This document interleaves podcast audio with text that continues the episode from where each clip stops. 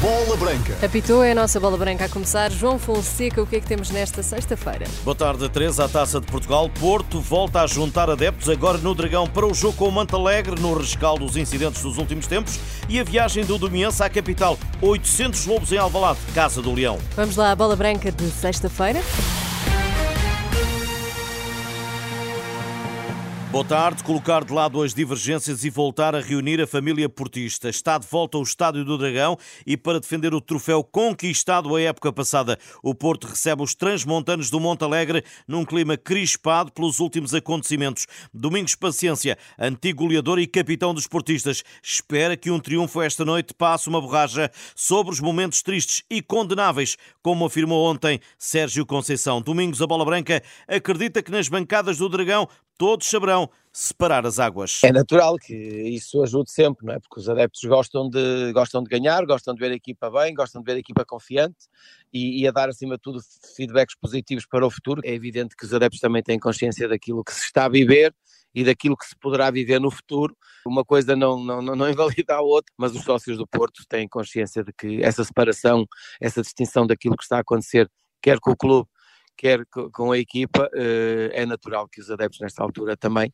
queiram é estar com a equipa e, ajudar a equipa naquilo que é os objetivos da época. É? A caixinha de surpresas em que a pródiga taça obriga a uma maior atenção e Conceição já disso deu conta ontem, porém, algum do ruído exterior acaba sempre por entrar no balneário. Ele quer isolar a equipa de tudo quanto possa estar a acontecer neste momento em volta do Futebol do Porto. É evidente que os jogadores algumas coisas eh, sabem e, e apercebem-se aquilo que está a acontecer, mas é natural que o foco deles seja essencialmente o jogo, até porque os resultados esportivos é, é aquilo que todos querem, é a equipa, é o treinador, é os adeptos. E João Mário, também PP, regressam ao clube agora com estatuto de internacionais A por Portugal e Brasil. Mérito pelo trabalho feito com Sérgio Conceição. São dois jogadores que estão a atravessar um bom momento, conseguiram aquilo que é o grande objetivo de, de um profissional de futebol, que é alcançar um patamar de seleção.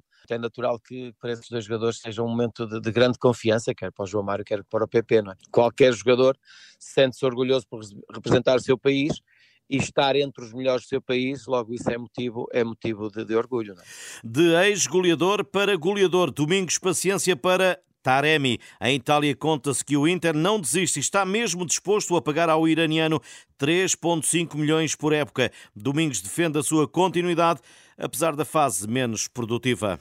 O Taremi é um jogador não está também num grande momento como conhecemos e, e como vimos a época passada. Uh, agora, tudo depende, tudo depende dos interesses, não é? Dos interesses da equipa, dos interesses do próprio clube, tudo isso pesa numa decisão. Agora, esperemos é que o Taremi continue a fazer golos, porque é um dos avançados estrangeiros uh, de qualidade que, que tem no, no, futebol português e, portanto, é natural que, que a gente também o queira manter. Não é? Domingos Paciência, hoje, esta sexta-feira, a Bola Branca, Porto, Monte Alegre, relato às 20h45 em rr.pt, é mais logo e tem arbitragem de Helder Carvalho. Este sábado, amanhã, também 20 e 45 há um Benfica Famalicão. Vão medir forças na quarta eliminatória da Taça de Portugal. A imprensa britânica dá conta do interesse do Tottenham em Morato, central brasileiro que tem jogado como lateral esquerdo nos encarnados. Daqui a pouco, à uma da tarde, no Seixal, fala Roger Schmidt. À mesma hora, também estará na sala de imprensa o treinador dos famalicenses, João Pedro Sousa. Ainda amanhã joga o Braga com o Portimonense, três e meia da tarde. Artur Jorge, o técnico dos Guerreiros, falou há pouco pouco sobre um dos jogos grandes desta quarta eliminatória da taça e que na Liga esta época teve goleada minhota. Com esse caráter decisivo, leva-nos a ter um jogo que, perspectivo, seja também muito difícil. Será um jogo que vai exigir muito de nós e que eu considero eh, possa ser ainda mais difícil do que aquele que nós tivemos cá para a Liga, o que nos obriga a ter que fazer muito mais do que aquilo que fizemos aqui em Braga para podermos seguir em frente, eh, sendo que esse é um objetivo, claro, que temos eh, pela frente também.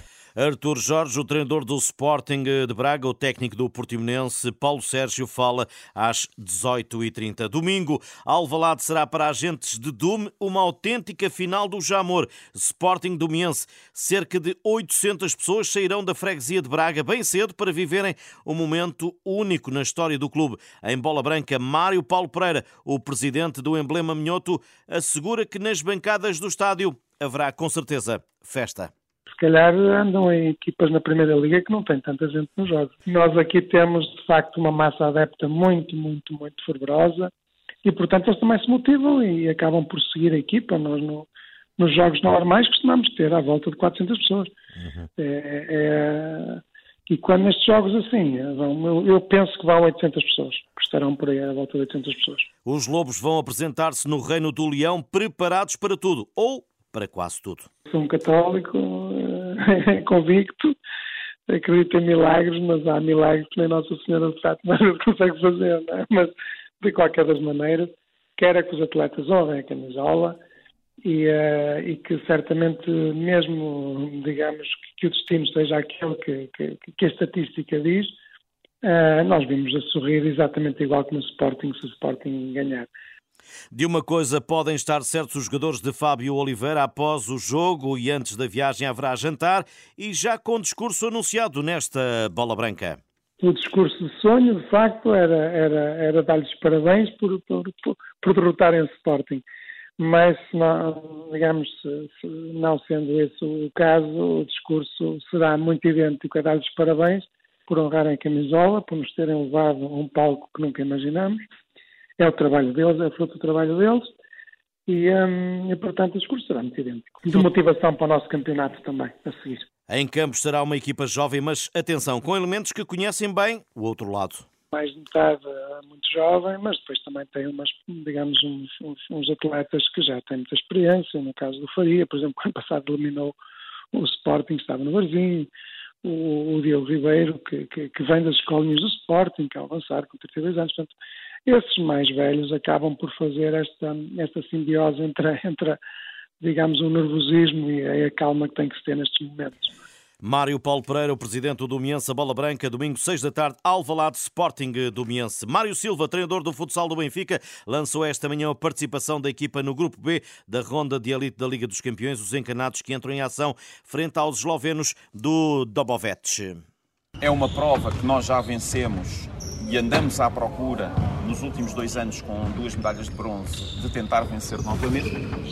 E a primeira coisa que, que, temos que conseguir, através das nossas capacidades e competências, atingir é a Final Four para depois tentar vencer a competição. Portanto, esse é o objetivo que nos propomos. Mário Silva, o treinador de futsal do Benfica, jogos entre o próximo dia 29 e 2 de dezembro, além do Dobovets, ainda o Kairat Almaty do Cazaquistão e o Prichina do Kosovo. Estas e outras notícias em rr.pt.